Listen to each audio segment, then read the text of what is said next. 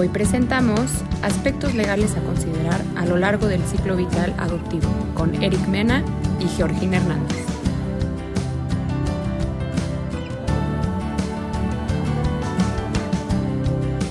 Bienvenidos a Contigo desde el Corazón, el podcast. Comenzamos.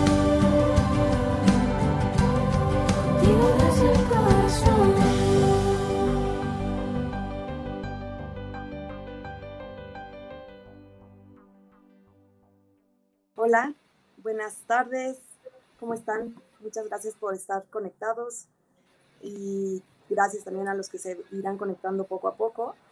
Eh, me da muchísimo gusto estar hoy aquí con ustedes em, presentando a Eric Mena. Bienvenido, Eric. Gracias, buenas tardes. Buenas tardes. Y, me da muchísimo gusto porque la mayoría de las veces, o casi todo el tiempo que hemos eh, tenido todo este, pues este proyecto, ¿no? De, entrevistas con especialistas, pues creo que es la primera vez que tenemos eh, un tema legal, que es importantísimo, indispensable en adopción, ¿no? Y pues me da muchísimo gusto, Eric, que estés tú aquí, porque además de que, bueno, ahorita estábamos platicando un poquito antes de empezar, ¿no? Que, bueno, ahorita voy a leer su currículum y van a ver, eh, pues, que tiene un, pues una, un gran expertise en todo el tema legal, pero además, pues, tu historia personal te ha hecho eh, acercarte a toda la, la parte de adopción, ¿no? Y, y pues seguro vamos a aprender muchísimo de ti el día de hoy. Entonces, bueno, antes que nada quiero presentarte y quiero presentarles a ustedes a Eric Mena Moreno. Él es abogado de la Escuela Libre de Derecho. Cuenta con estudios de especialidad en propiedad intelectual por el Ilustre Nacional Colegio de Abogados de México, maestría en Derecho Constitucional por el Centro de Estudios Jurídicos y Sociales, máster con especialización en litigación oral por la California Western School of Law, doctorado en Derecho Civil por el Centro de Estudios Superiores en Ciencias Jurídicas y Criminológicas. Es profesor de las cátedras de Derecho Mercantil, Contratos Civiles y Mercantiles, Derecho Fiscal y de Derecho Procesal Civil, Mercantil y Familiar en la Universidad de Claustro de Sor Juana, miembro del despacho Capín Abogados, SC, desde hace 15 años y actualmente socio. Y es papá adoptivo de dos hijos, de un hijo y una hija. Bienvenido, muy bienvenido, Eric. Muchas gracias. Para mí es un placer estar en esta, en esta plataforma. Eh, reconocerte primero, Georgina, por la extraordinaria labor de difusión que ha haciendo en los últimos meses eh, sobre el tema de la adopción. Y dos, porque creo que tu plataforma y la de Norma Rodríguez, que también me dio mucho gusto ver esta noticia la semana pasada este trabajo en conjunto que van a hacer, pido que, se, que aquí en México podamos tener referentes internacionales que la verdad no teníamos y no conocíamos. Yo mismo inclusive aprendo día a día este, de esas conferencias y de esas eh, participaciones que ustedes nos El conocimiento nos ayuda, nos ayuda a todos. Sí, muchísimas gracias. Y pues la verdad es que qué alegría que estés aquí también presente porque hay muchos temas, ¿no? Y, a mí me movió mucho uno, eh, la última entrevista que tuvimos antes de la de Norma, eh, antes de, presentar esta alianza que hicimos sí, con, con Familia Aprendiendo, eh, tuvimos una, una charla entre la tría de la adopción, ¿no? Así le pusimos. Y me comuniqué contigo antes de, tener esa charla porque me causó, pues, pues mucha curiosidad o el, el, tema, ¿no? De, de, que ahora las madres biológicas, eh, pues está viendo que están encontrando a sus hijos. Y bueno, ya lo platicaremos ahorita, vamos un poquito en orden cronológico, pero me parece importantísimo y por eso el, título de la charla, ¿no? Que no nada más tenemos que saber del tema legal cuando vamos a adoptar o cuando está el proceso de adopción, sino que ahora vamos viendo que ya es algo que a lo largo del ciclo vital adoptivo vamos a tener que tener contacto con abogados o con mediadores, ¿no? familiares que, que puedan apoyar a, nuestros hijos en, en, la búsqueda de orígenes. ¿no? Efectivamente, el proceso de adopción es un proceso multidisciplinario, es algo que la gente siempre tiene que entender, porque evidentemente se requiere la participación de psicólogos, de trabajadores sociales, de pedagogos, de efectivamente mediadores y los abogados. Muchas veces, y es un tema muy recurrente que me pasa cuando alguien me, busca por teléfono, alguna llamada, eh, me plantean una situación relacionada con, con, temas de adopción. Y a lo mejor en ese momento la intervención que no es en ese momento, es decir, el abogado sí interviene en el proceso, pero interviene en una etapa muy particular. Entonces creo que la manera en cómo titulaste la, la charla de hablar del pre, del durante y el post puede, puede aclararle mucho a la gente. Sí, exacto. Oye, y entrando en materia, ¿en qué momento podemos decir que comienza esta relación legal con la adopción? O sea, ¿en qué momento pues ah, se habla ya legalmente de, pues, de, adopción, ¿no? De, en la parte legal. El derecho aborda definitivamente la adopción en todo momento, puesto que la adopción es una figura del derecho de familia.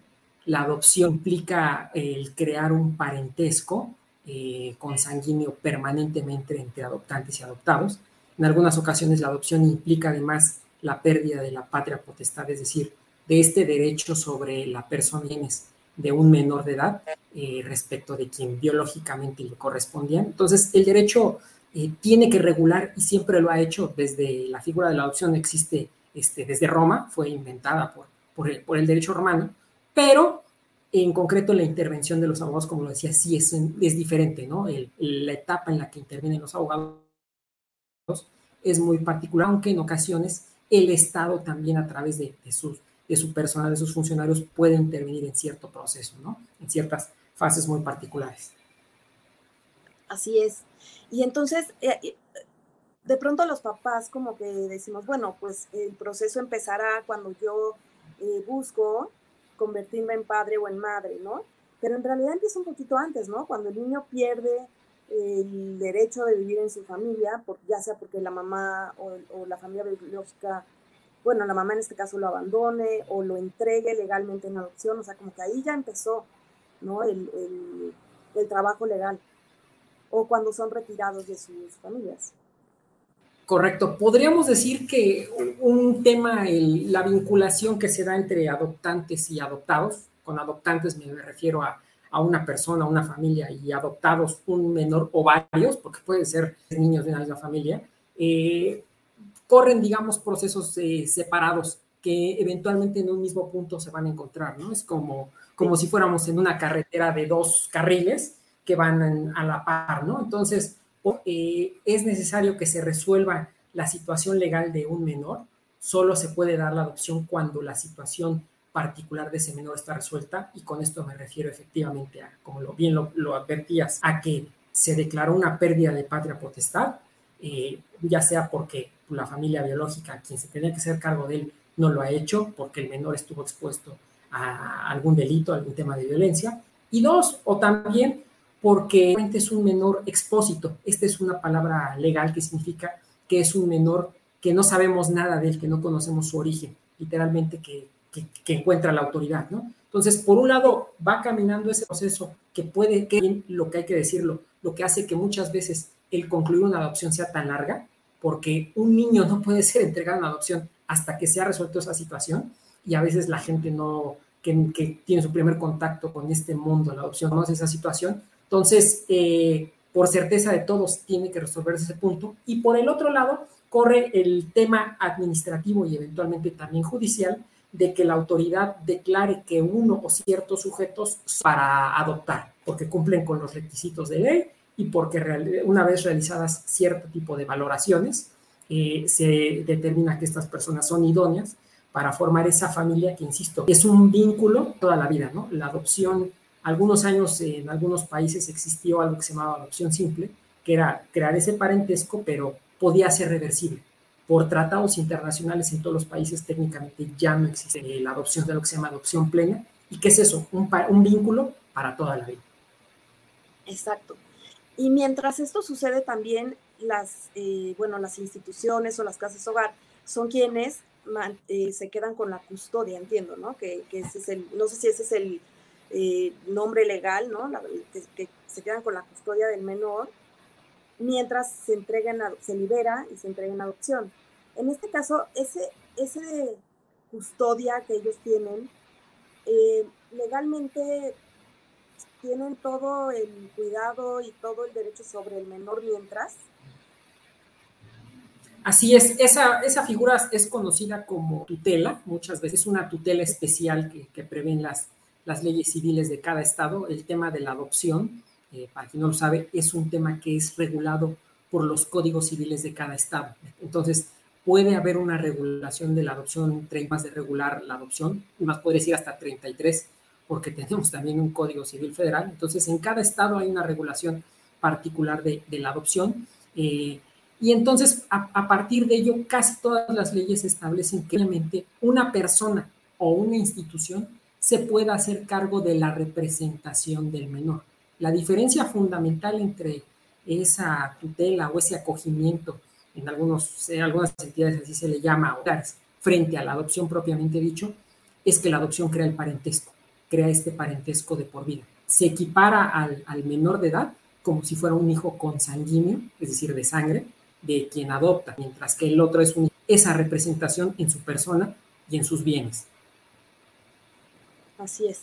Ahora, cuando los padres adoptivos recibimos a nuestros hijos, hay como un periodo ahí entre que nos los entregan y se hace el juicio de adopción y nos dan el acta de nacimiento, en donde la verdad es un poquito angustiante, ¿no? O angustioso para los padres, como ese periodo, ¿no? Porque todavía podría ser que a lo mejor la madre biológica diga, me echo para atrás y, quiero a mi hijo conmigo, y es quien primero, no sé, tú, tú dime legalmente, es quien tiene la prioridad como para quedarse con el menor. distinguir dos etapas y yo mismo voy a levantar la mano y voy a decir, yo sufrí esa, en casa sufrimos esa, esa cierta angustia. Por un lado, eh, una cosa es que se haga la entrega de un menor por una institución pública, y con esto me refiero a los DIFs de los estados, eh, al DIF central o por otro lado institución privada, centros de asistencia social, lo que comúnmente conoce la gente como casas hogar, que hagan la entrega del menor. Una forma correcta de hacer esto que decía, se debe de hacer esa entrega cuando esté resuelta la situación jurídica del menor, de tal manera que sepamos que eventualmente lo único que va a tardar es el tema de que se declare por un juez que esa adopción es válida, ¿no? Que, que este menor ya es hijo de esta persona o de esta familia, de, de, estos dos sujetos, eh, pueden ser hombre, mujer, hombres, mujeres, parejas del mismo sexo, ya las leyes casi en todos los estados lo permiten, eh, pero e, es eso, ¿no? Que, que, esté resuelta, porque si no, metemos efectivamente ese problema, eh, que no haya esa certeza, y las personas que están recibiendo ese menor pues si no además no tienen claro que es un tema eventualmente puede, puede presentarse la, familia biológica eh, y, tratar de, reclamar y habría un problema, ¿no? Lo que sí sucede y es una realidad que vivíamos, yo por ejemplo en los procesos que yo viví eh, cuando nuestros hijos llegaron a casa, ya estaba resuelta evidentemente la, situación legal de ellos, pero sí me tocó ver una situación muy diferente eh, a partir del año 2019, ¿no? Mi hijo mayor llegó antes de casa, antes de estas grandes reformas que hubo a la Ley General de Niños, Niñas y Adolescentes, que para mí, así lo, he definido últimamente en las conferencias, invitaciones que tengo como la tuya, creo que es el gran paradigma legal que cambió eh, la adopción país. Antes de, ese año de 2019, pues era técnicamente las, las casas hogar, los centros de asistencia, quienes entregaban al, al, menor, pero íbamos como que de la mano con la casa hogar, ¿no? Ellos eran quienes legalmente tenían el, acogimiento, la custodia del menor. Y a mí, a nosotros nos llegó a pasar. Mi esposa y yo tuvimos la duda de, oye, ¿me puedo subir un avión con, con, mi hijo? ¿Puedo tomar un avión con él? Porque pues, tiene un acta de nacimiento este, con, con otro nombre y otro no. Este, yo tengo una constancia que me entregó la, la casa hogar de, de, que ya este, somos viables para ellos, pero vamos a iniciar un proceso legal. Ahora, a partir de 2019, la ley prevé que hay una, algo que se llama adoptivo, que es un documento que firma el Estado a través del DIF y en el cual el DIF dice, este menor se, se entregó en se, está se entrega, está en custodia de estas personas, de esta familia, porque es un menor que, uno, resuelta esa situación legal y dos, están ya este, llevando a cabo los trámites judiciales para concluir esa adopción. Entonces, ese documento nos da una certeza y una tranquilidad legal en cuanto a que yo podría, si necesitara que llevara a, mi hija, y así me pasó en este segundo proceso, llevarla al médico, por ejemplo, pues ya tengo algo que puedo exhibir y decir, ah, no soy su papá, no soy su mamá, pero la traigo al médico y yo puedo atender esa, esa diligencia, ¿no? Ir a la escuela, nos pasaba todo, ¿no? registrarlo. Ciertas instituciones, eh, a lo mejor sin mayor problema, eh, lo inscribían al, niño, pero en otras sí decían, oiga, ¿usted quién es, no? ¿Por qué lo está inscribiendo usted? Entonces, ese, ese, es un elemento que a partir de 2019 nos ayuda, el que existe este convenio, que es un paso previo a la sentencia de adopción, pero nos eh, establece por qué lo tengo y lo más importante, es el, el que declara por qué en ese momento yo me encuentro en cuidado de ese menor. Ah, perfecto. Sí, eso da muchísima más tranquilidad. Oye, tenemos una, un comentario, una pregunta de una persona de, que nos está escuchando. Eh, dice, soy de Durango, tengo un año con guardia y custodia, tengo derecho a adoptar porque aquí se me niega. Tiene un año con la Mira, como lo decíamos, correcto. Entiendo, creo en que quiere plantear, por eso les decía a la gente es importante que entiendan dos siempre dos reglas básicas en este tema. Uno, la regulación, insisto, es diferente en cada estado. Entonces, casi todos los estados tienen conceptos similares, pero una, una situación muy, muy particular de estado a estado. Eh, y dos, el tema, insisto, para concluir una adopción tiene que estar resuelta la situación legal del menor. Entonces, puede ser la experiencia que ella está narrando, que está contando, puede ser que ella esto que define como guarda y custodia sea lo que en otros estados se conoce como acogimiento, como tutela que venía mencionando, y es ustedes por ahora hable de ese menor, asume esa representación legal, pero no tiene un parentesco con él, no es su hijo, no lo ha adoptado. Entonces, primer punto, ¿no? Usted tiene, tiene una razón legal para, para tenerlo a su custodia, pero hasta. Dos, seguramente no se puede adoptar porque no está resuelta la situación legal del menor. Es decir, no se ha declarado la pérdida de patria potestad de los padres biológicos, del padre o la madre biológica, hasta de los abuelos. Las leyes establecen que a falta de los padres eh, son los abuelos de ambos grados, ambos lados, padre y madre, quienes este, pueden hacerse cargo del menor. Entonces, técnicamente, eh, solo un juez puede declarar esa pérdida de patria potestad. Esa situación no ha sucedido. O bien, no se trata de un menor que haya sido declarado expósito. ¿no? hay que hacer esta pérdida de patria potestad cuando el menor es encontrado y tenemos la certeza, la tiene el Ministerio Público después de una acuciosa, de que efectivamente no hay alguien que se pueda hacer cargo del menor. ¿no? Y para esto tiene que pasar, o sea, hay una fecha de caducidad, digamos. O sea, ella dice que tiene un año con la menor. ¿Qué ha pasado? Este, esta, esta reforma de 2019 estableció ahora términos muy concretos para que la autoridad, porque es la autoridad la que tiene que hacer, proceda a promover esa, esa declaratoria, primero a ellos mismos, una investigación que ellos hacen, y después le pidan a un juez que declare eh, que por las condiciones particulares se debe decretar la pérdida de patria potestad del menor. Entonces, por ejemplo, ahora las leyes marcan que administrativamente en un plazo hasta de 120 días hábiles tendría que darse esa situación. La realidad práctica es, no sucede tampoco así, insisto, porque hay que reunir ciertos elementos en cada caso concreto. Las investigaciones que tiene que hacer el Ministerio Público, por ejemplo, para tener de que el menor es expósito o bien eh, a lo mejor del menor, vamos a poner un ejemplo, vamos a empezar a complicar la situación para que entienda la gente, ¿no? A lo mejor este menor, eh, pues el papá ya falleció, eh, la mamá sí vive y los abuelos están desaparecidos, no se sabe nada. Entonces la autoridad pues tiene que obtener acta de defunción del padre para saber que, que, ya murió, investigar y después de búsqueda saber que no hay abuelos, y de la madre, pues que sí esté localizado. Entonces, eso es lo que puede llevar cierto tiempo. Entonces, al final del camino, ya la ley ya tiene términos muy concretos para que suceda esto, que antes no sucedía, no estaban esos plazos, pero también quiero que entienda la audiencia que tampoco es a rajatabla, ¿no? No porque lo diga la ley, es ese plazo. La realidad práctica es que es un poco más largo, pero en mi experiencia personal creo que sí, de 2019 para acá, podríamos decir que las autoridades en los diferentes estados tratado de agilizar esos procesos, ¿no? Esos procesos de, pérdida de patria potestad o de declaración de, una condición de expósito del menor, ¿no? Hay otra pregunta, quizá eh, ya la respondiste, pero la voy a formular.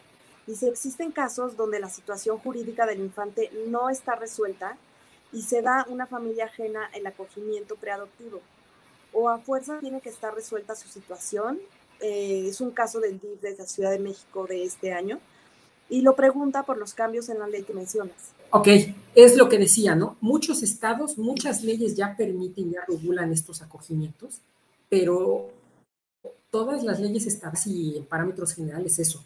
El acogimiento, por regla general, es una situación, es un, una, dar una custodia, un cuidado del menor, pero que entienda la gente, o sea, sí se les debe de avisar que no es de adopción, ¿no? Cosa diferente de este que ya llama la ley acogimiento preadoptivo, en el que técnicamente se da porque sabemos que eventualmente ya la autoridad ya tiene cierto grado de certeza por, por los procesos que corrió quiere concluir la adopción y lo único que falta es cierto tiempo, ¿no? Entonces, antes de esto, efectivamente creo que pasaba mucho y era ese tema, ¿no? Eh, había, hay, había ciertas instituciones que podían dar al menor en acogimiento, este, en la certeza de que no había este, padres biológicos, de que era un menor expósito, pero tampoco se había hecho esa declaración. Entonces, pues también voy a ser objetivo, para mí eso no era, este, a lo mejor no sería del todo correcto, porque puede pasar eso, ¿no? Mientras no haya, haya esa eventualidad, siempre hay ese riesgo, ¿no? Cosa diferente de cuando lo correcto es que ya entrego al menor porque ya está resuelta, ¿no? Hay una, una, me parece que es una extraordinaria persona que conoce el tema y en alguna conferencia que tú tuviste hablaba de algo que se llamaba buenas prácticas en el tema de la adopción. Creo que una buena práctica de las instituciones es esa, otorgar, dar a un menor en preacogimiento, a un menor que ya está resuelta su situación. No podemos, no, las instituciones no pueden dar en, un acogimiento, eh, si es con fines de adopción, a un menor que no esté resuelta esa situación, porque si no pasa esto, pasan tiempos muy largos, se desespera, la gente no entiende, eh, el proceso se puede complicar y siempre hay ese riesgo de que eh, comparezca o se presente alguien que sí tiene ciertos derechos al menor y evidentemente ahí la ley va a preferirlos a ellos sobre estas que estaban acogiendo, ¿no? Ya, muy bien, muchas gracias. Oye, nos piden que si puedes repetir el nombre del documento legal que mencionaste sobre esta sentencia que asegura que el menor ya se encuentra con, sus padres. Es, se llama convenio preadoptivo o convenio de acogimiento preadoptivo. Lo otorgan ya las instituciones, es decir, a las instituciones me refiero a los DIFs, a los DIFs estatales, DIF nacional, estas reformas de 2019. También me parece que un gran acierto que tuvo esta reforma de 2019 es que incorporó dos figuras jurídicas que no existían en nuestro país, que son, existían en casi todos otros países del mundo, en Europa fue por una razón de ser, de tener una certeza, que es esto que se llama certificado de idoneidad y certificado de adoptabilidad.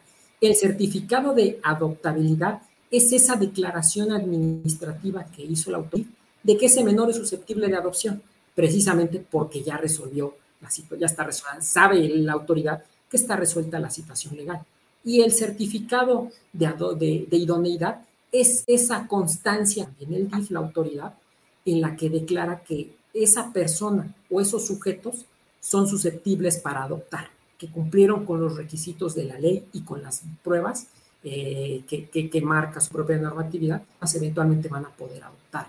Entonces, tener esos documentos hace que la última etapa del proceso, que es ir con un juez, sea literalmente una petición, una adopción, judicialmente hablando, es una petición, se le pide a un juez algo, no hay una controversia. Caso diferente, por ejemplo, el resolver una patria potestad. Si hay un litigio, alguien, el Estado, eh, alguien, una casa hogar, demanda a los padres biológicos del menor para que un juez declare que se les debe de, declararla por el incumplimiento a sus obligaciones, por ejemplo. Entonces, es parte de esto, de esto que transformó esta, esta reforma de 2019, el que ahora existan estos, estos documentos que, insisto, buscan dar certeza jurídica, eh, ese término es fundamental, el que alguien sepa que eh, una situación va a suceder de tal manera y esté tranquilo, ¿no? que una situación no se pueda revertir arbitrariamente después y la existencia de estos dos documentos eh, lo permite. Y justo eh, cuando ya aparecen estos dos documentos es como estas dos carreteras que se unen, ¿no? Ya está el certificado de Exactamente. Edad y se unen y listo. ¿no? Ya cuando esos dos documentos los dos carriles de la carretera van en uno solo, que es literalmente el juicio, el juicio de adopción. El juicio es la última etapa.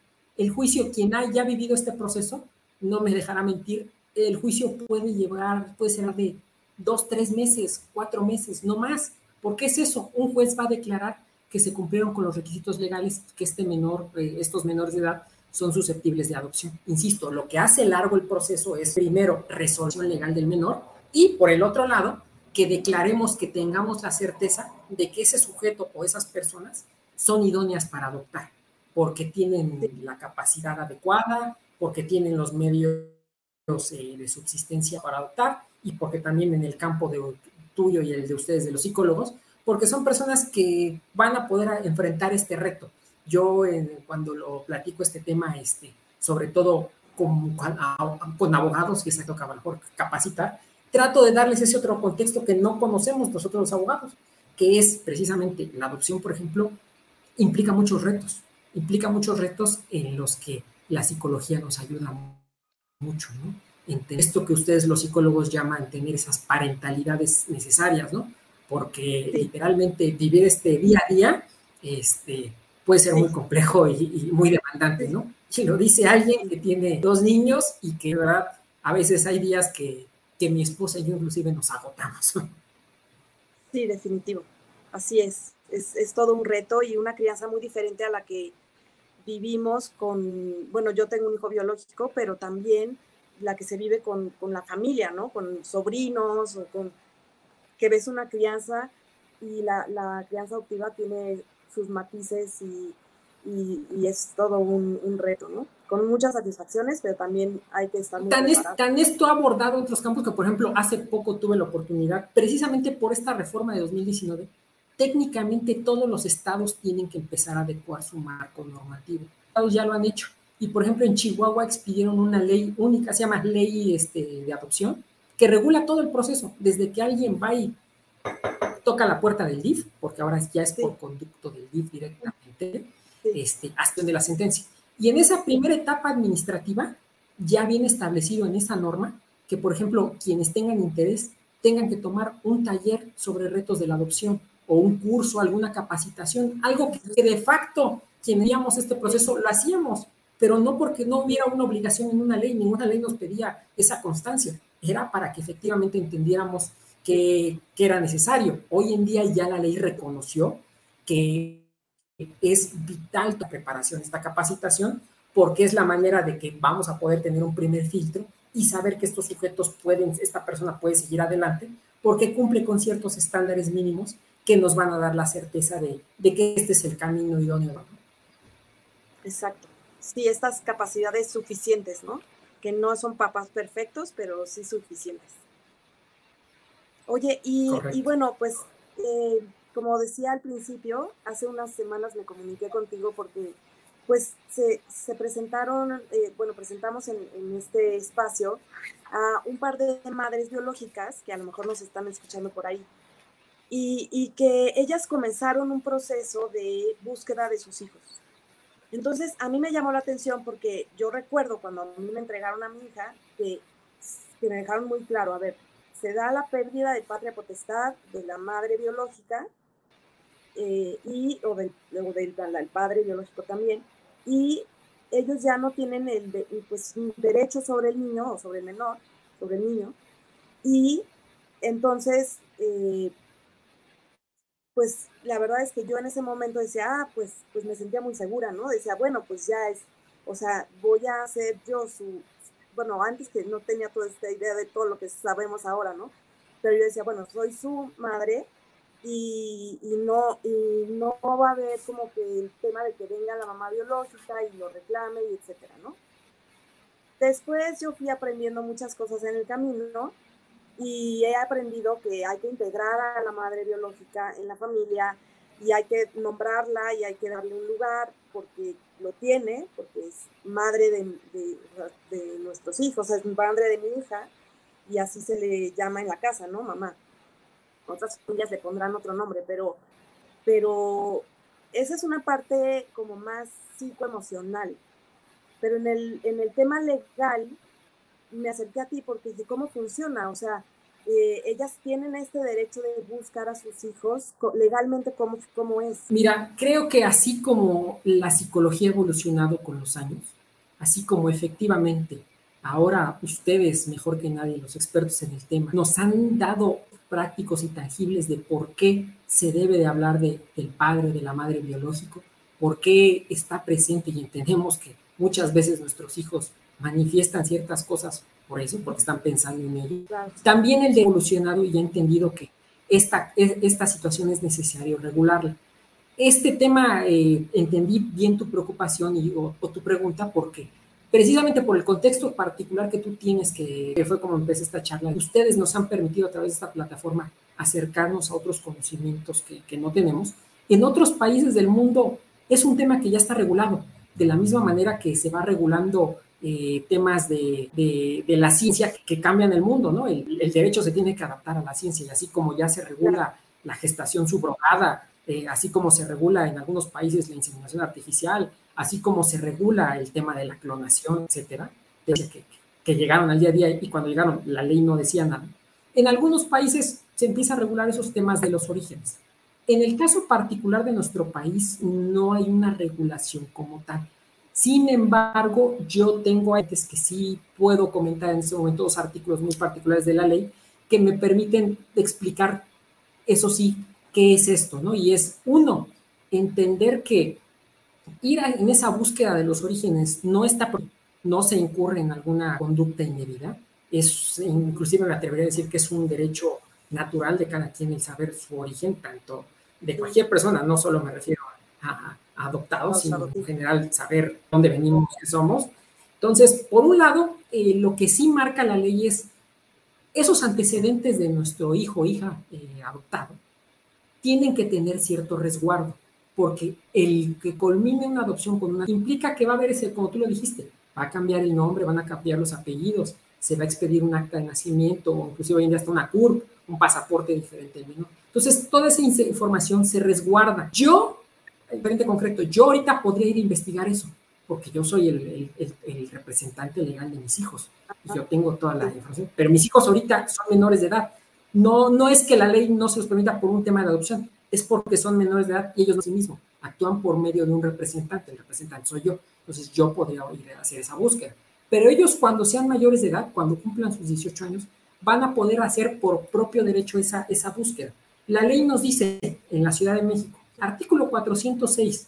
La resolución judicial, se refiere a la sentencia que decreta la adopción, se guardará en el apéndice del acta, quedando absolutamente prohibido dar información sobre ella, es decir, dar información sobre la adopción, porque hay información sensible, hay información sensible del menor, e inclusive también puede haber información sensible de nosotros, quienes adoptamos. Quienes adoptamos nos sometimos a una, a una batería de pruebas psicológicas, casi de trabajo social que tienen información muy particular que hoy en día está por un tema de, seguridad personal, pues no, no, puede estar expuesta a la gente, ¿no?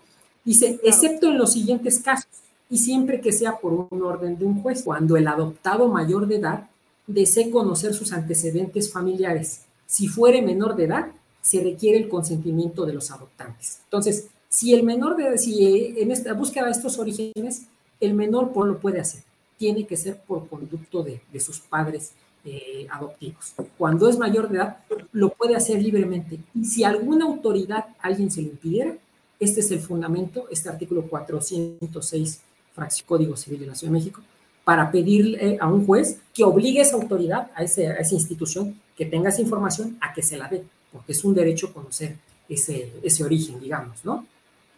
Sí.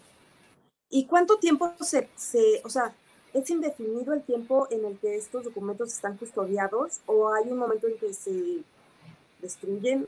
Justo esta es una pregunta que ayer me hacía mi hija. Ella tiene 22, tuvo cierta inquietud a los 18 de conocer su expediente, tuvo algunas experiencias en la casa hogar donde ella estuvo, pero su expediente tal cual no lo tiene. Y me dijo, mira, no quiero conocerlo todavía, no estoy lista y preparada, pero sí lo quiero tener porque qué tal que lo destruyen por, porque caduca el tiempo o algo. Y dije, bueno, pues mañana le voy a hacer esta pregunta a Eric porque no sé si, si esto sucede. Sí, y procede por una razón. porque finalmente, así como intervienen una pluralidad de, este, de profesionistas en un tema de adopción, evidentemente en la autoridad pueden concurrir una pluralidad de autoridades y las autoridades en su normatividad interna tienen plazos para tener resguardo de información. La realidad es que la existencia, por un lado, en nuestro país de leyes que protegen datos personales ha obligado a que las autoridades deban de conservar la información y hoy en día también tecnológicos permiten que esa información se resguarde en medios que antes no se tenían, ¿no? Entonces, antes sí había mucho riesgo de destruir esa información, de que se perdiera, porque eran expedientes que junto con cualquier otra cosa acumulan espacio, ¿no? Y eventualmente después, todos lo sabemos, todos, por ejemplo, algo muy concreto, todos sabemos que nuestra contabilidad eh, tenemos la obligación de tenerla 10 años, no más, porque ocupa mucho espacio, ¿no? Pero hoy en día, el que existan estas herramientas tecnológicas, que en una memoria, en un microfilm, antes era en alguna este, base de datos, se pueda tener. Entonces, no es que haya un plazo estándar, depende de cada autoridad, pero yo creo que hoy en día hay menos riesgos que antes, esa posibilidad a, partir de eso, ¿no? De, que es documentos que, ocupan cierto volumen, ¿no? Claro, claro. Y, bueno, regresando un poquito al, título que le pusimos a esta charla, es como que a lo largo del ciclo vital adoptivo, cómo vamos a ir encontrando la necesidad de acercarnos a, la parte legal o abogados, ¿no? Y justo es cuando ellos empiezan a, preguntar, que ya nos dijiste que puede ser antes de que cumplan la mayoría de edad y entonces los padres tienen esa, esa, pues esa capacidad de ir a, solicitar la información, o cuando son mayores de edad y ellos ya van y buscan su información. ¿no? Antes de eso, encontré también perdón, encontré otro artículo que creo que también, sin que fue, estuviera planteado en este tema, es de otra figura legal, eh, eh, algo que se llama reconocimiento de hijos, pero es reconocimiento en general. Tutela, hay que entender eso, que la ley, sin que se refiera a nuestro campo específico, ya reconocía esa, esa prerrogativa que tenemos todos a saber nuestro origen. Dice el artículo 385, está permitido al hijo y a sus descendientes investigarla, es decir, es un derecho, no puedo etiquetarlo humano porque no es, no es eso, los derechos humanos tienen una connotación muy especial, pero sí es un derecho que puede decir básico de cualquier ser humano, el conocer sus orígenes. Y sin que específicamente en una ley se puede, se puede dar ese paso. ¿no? Sí, fíjate que eh, algún día este, los derechos humanos, es, eh, los derechos del niño, más bien, vi que, tienen el derecho a conocer su identidad. Y pues aquí estamos hablando justamente de, su identidad, ¿no? Ese sí es un derecho humano, el derecho a la identidad. Entonces, está implícitamente relacionado. Esto así es. Exactamente.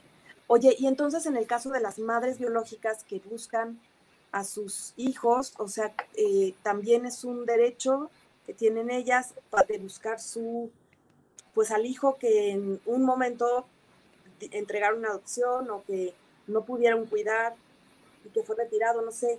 Hay mil historias, ¿no? Mil historias diferentes. Pero en el caso este que, presentamos la vez de hace un mes más o menos, pues eran dos madres y una de ellas prácticamente logró reunirse con su hijo porque pues también ahora las, las redes sociales pues abren mucho esta posibilidad.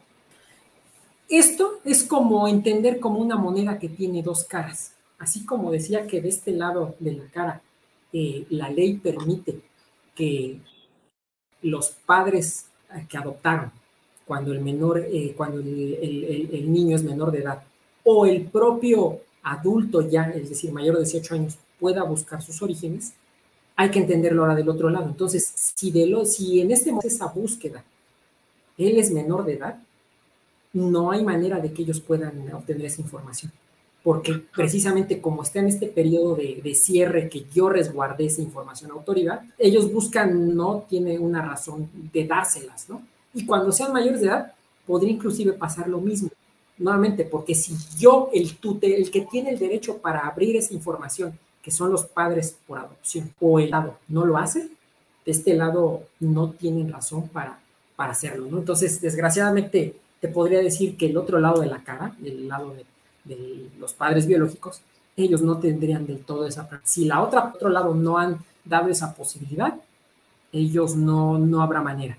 y creo que podrían a lo mejor buscar algún recurso legal, tratar de plantearlo, pero eh, podría, eh, me, con pocas expectativas a que alguna autoridad judicial, un juez, otorgara un derecho de este, de este, tipo, ¿no? Precisamente porque estoy preservando, no sé del otro lado qué estén pensando, y por certeza legal, por seguridad jurídica, debo de proteger del otro lado. Sí, aunque en realidad se están dando ya las situaciones, ¿no? O sea, incluso también de hermanos, hermanos biológicos que buscan al hermano que fue entregado en adopción y lo, y lo encuentran a veces incluso antes de que lleguen a la mayoría de edad, ¿no?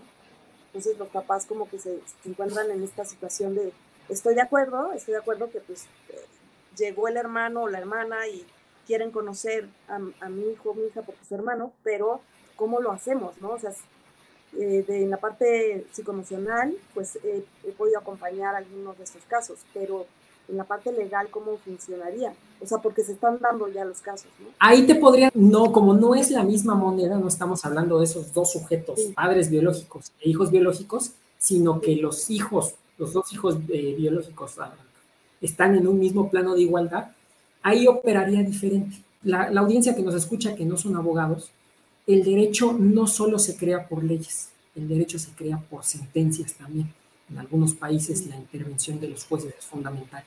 Y muchos, en algunos países, los tribunales han pues que efectivamente hay que, es, es, es, es, una situación diferente la que viven hermanos. Entonces, los, los tribunales han construido esta explicación de decir, entre ellos sí puede haber esa, esa compatibilidad de esencia.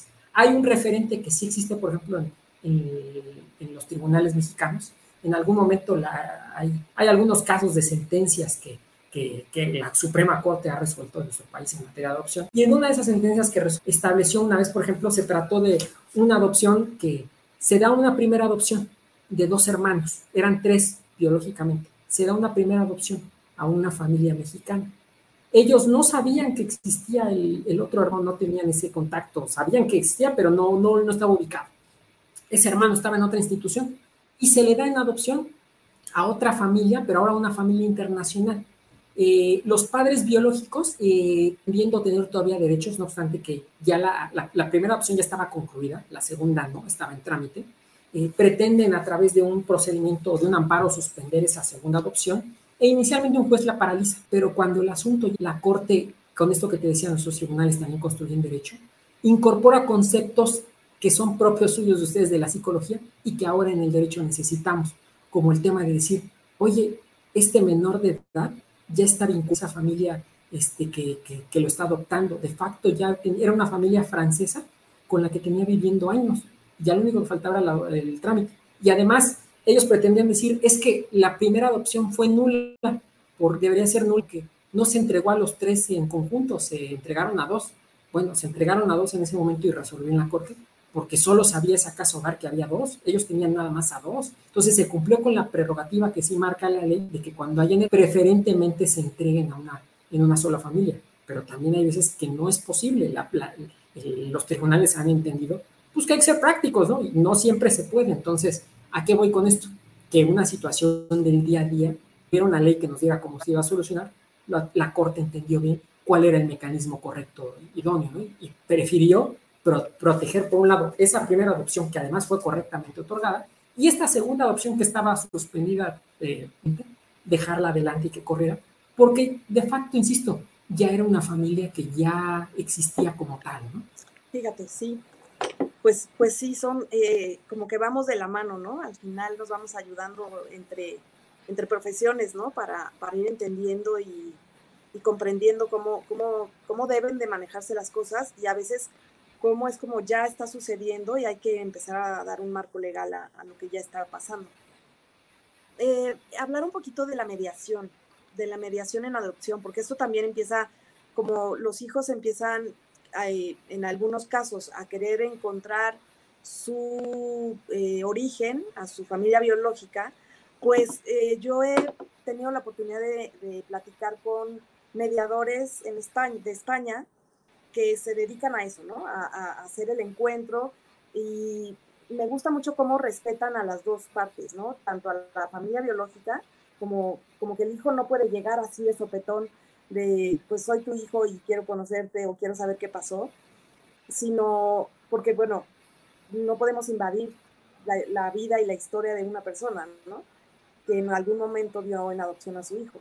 Y del otro lado también, eh, también se protege al hijo para, para, para qué quieres conocer, ¿no? A, tu, a la familia, a la familia biológica. Pues para conocer información o para, ¿no? Entonces como que se va protegiendo de los dos lados y se va llegando como a un punto en el que ya se da el encuentro. En México, ¿cómo funciona esto? Porque yo no, no conozco de mediadores, tanto o que sean psicólogos o que sean abogados, porque hay de las dos eh, profesiones que se dedican a la mediación en adopción. Y tú eh, desde eh, tu lugar, desde tu, lugar de trabajo, ¿conoces mediadores que se puedan dedicar a esta función? Mira, nuevamente, referente. Precisamente algunos países están más avanzados que nosotros y cuestiones prácticas del día a día son incorporadas por el derecho. Esos mediadores como tal, que estos que tú conociste en España, cumplen esa función de dar este, este acercamiento este, de una manera ordenada, eh, protegiendo sentimientos, personas de, estos dos, dos, sujetos que se encuentran, no, es, no existen como tal en nuestro país, no están regulados de esa manera. Por eso tú bien lo advertías, pueden ser psicólogos o pueden ser abogados. En nuestro país existen médicamente abogados, pero es un reconocimiento que la ley le hace a un sujeto para resolver conflictos, pero conflictos eh, desde un punto de vista legal, ¿no? Es decir, un divorcio, eh, un tema de, una eh, pensión alimenticia puede ser resuelta a través de un mediador. Un tema de una casa, de un litigio, de un pago de un precio, puede ser resuelto con un mediador.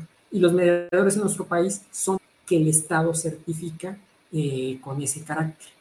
Lo que sí existe hoy en día es, me parece que hay algunos profesionistas eh, que, como yo hemos tenido la necesidad de entender algunos conceptos que no son propios de, eh, y que se han ido involucrando en, en, ramas de la psicología. Entonces, hay, hay abogados que eh, ya especializados en derecho familiar que sí han tomado ya cierta capacitación y que tienen herramientas, por un lado, para facilitación y asimismo para entender eh, cuestiones del campo de la psicología, que así como ustedes necesitan esas herramientas para intervenir clínicamente a alguien en, una entrevista, en una, este, en, una consulta, darla y no generar un conflicto en vez de dar una solución, así hay abogados como los he entendido que, que, que se están preparando, pero no porque el Estado les reconozca ese carácter, es más como una herramienta para facilitar un diálogo, ¿no?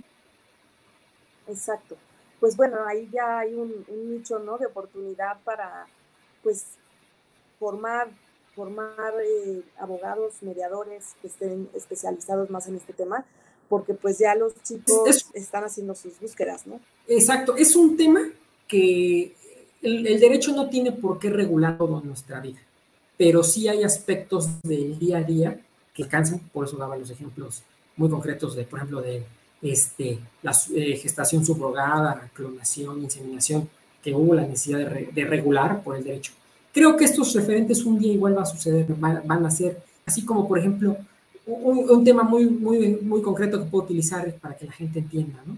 Un concepto de la psicología que incorporó el derecho y que incorporó mal un momento, y se quiere afortunadamente, fue este, este tema de la, este, del cuando los padres se generan cierto conflicto a, los hijos, la llamada alienación parental. Ah, sí. Es un tema, un concepto de la psicología que en el derecho no conocíamos y alguien, algunos legisladores en algunos estados empezaron a regular sin conocer el contexto psicológico y después en los tribunales teníamos problemas porque cumplía una cierta conducta de descripción y todo pensaban que era alienación y tuvo que venir la corte a nuestro país a resolverlo y decir, a ver, es un concepto de la psicología que se tiene que entender de esa manera, que no podemos regular, no podemos regular como definimos lo que es, es divorcio, lo que es este, homicidio, eh, lo que es este, robo, pero que sin embargo sí es una realidad que puede existir y que día a día se debe de construir y a partir del auxilio de especialistas, psicólogos, podemos ya en un caso concreto saber si, si, si se está presente, pero más que nada para remediar, no como desgraciadamente se utilizaba en nuestros tribunales para tratar de dar una consecuencia legal que fuera, ah, pues que se decrete una, una pensión de, de convivencias de patria potestad. Entonces, creo que igual de la misma manera, este tema de la mediación para búsqueda de, orígenes biológicos es un tema que eventualmente eh, podrá inmergir en el derecho regulado. Exacto, en algún momento, poco a poco vamos avanzando. Oye, y bueno, tenemos otra, otra pregunta.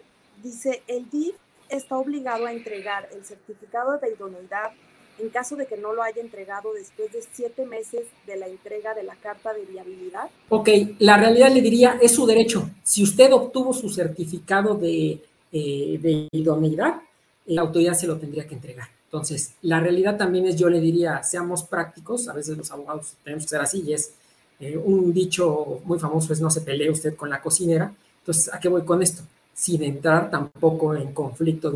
Eh, es decir, porque hay herramientas legales con las que podría requerirlo, pero seguramente si usted tiene este documento es porque usted está corriendo un proceso de adopción. Entonces, busque la manera, asesorado debidamente, de que sin que sea un choque directo, es decir, sin que tenga que interponer recursos que prevé la ley, se le entregue, ¿no? Porque eventualmente todos el documento lo va a tener usted.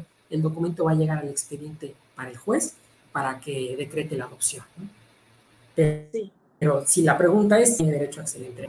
Oye, eh, Eric, pues mira, se nos está ya terminando el tiempo y nos queda un tema súper grande eh, pendiente que quisiera nada más que nos dieras como una, pues como una probadita de, de, qué se trata este nuevo Código Nacional de Procedimientos Civiles y Familiares y cómo se va a ver beneficiar la adopción. Y, y, y, quiero, pues, de una vez comprometerte para ver si podemos hacer un, nuevo, eh, una nueva espacio con, con, esta información porque me parece súper importante hablar de, de, ello y de algunos otros temas, pero una probadita, ¿qué es este nuevo código?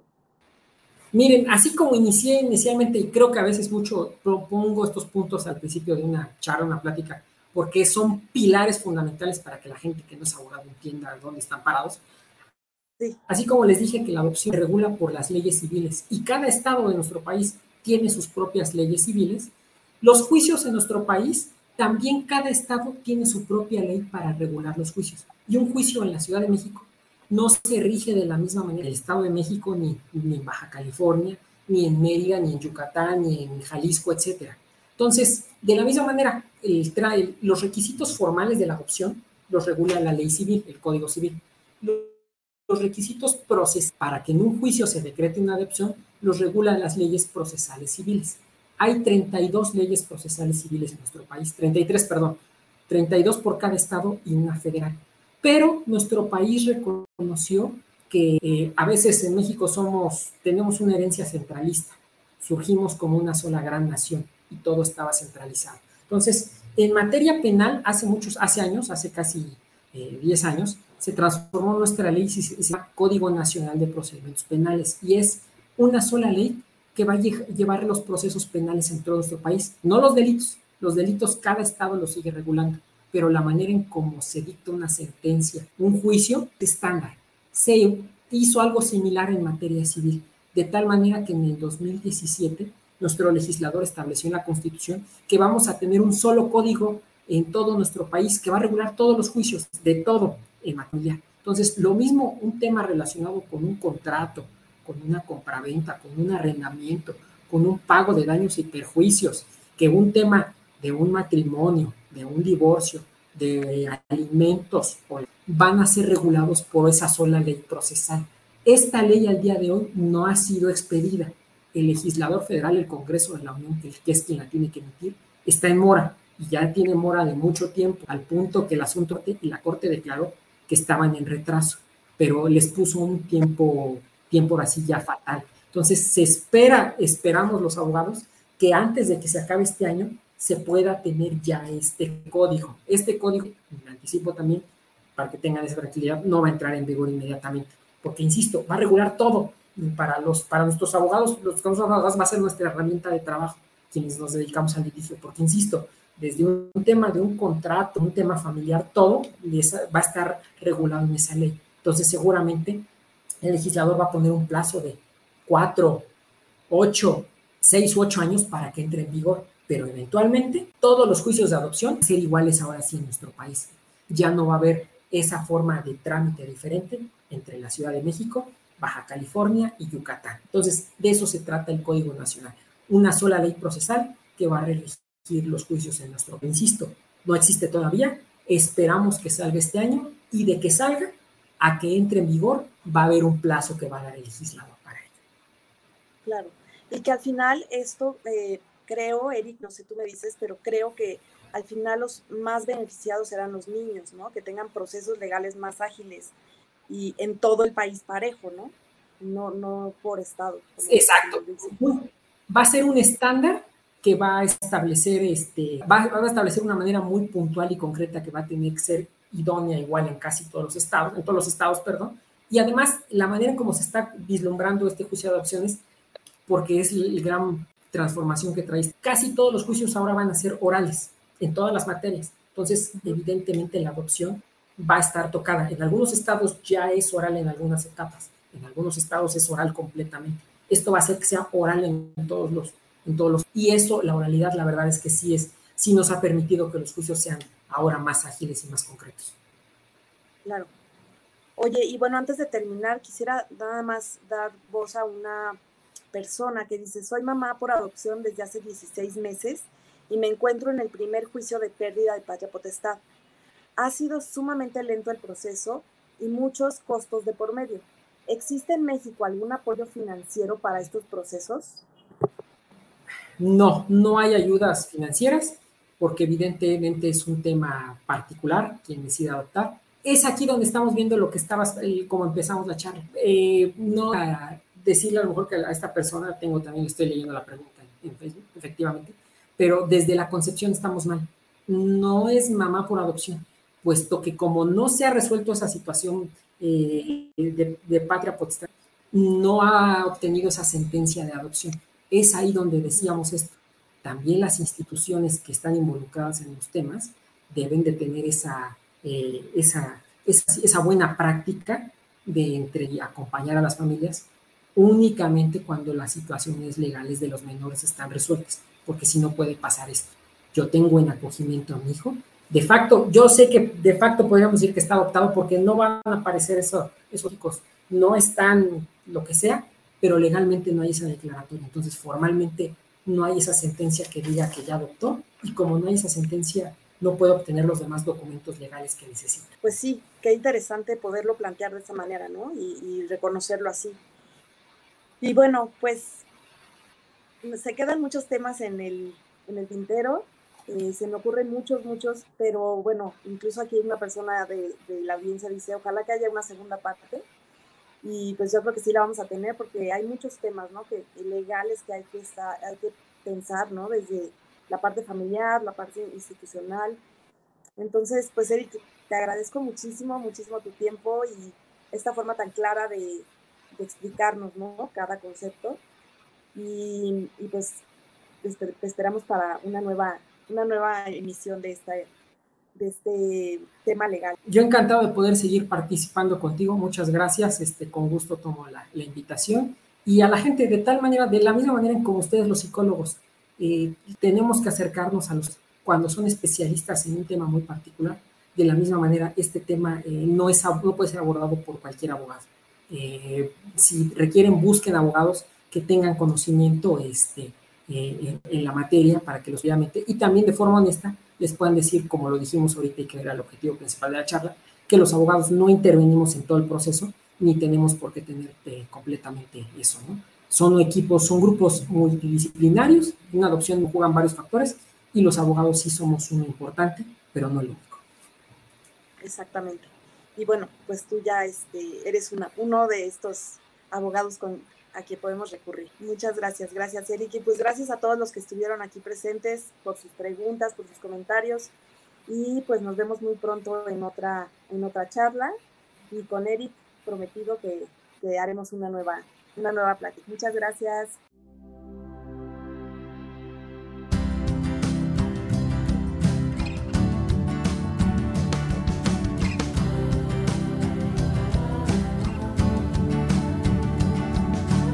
Muchas gracias por acompañarnos en un capítulo más de Contigo desde el Corazón, el podcast. Nos escuchamos pronto.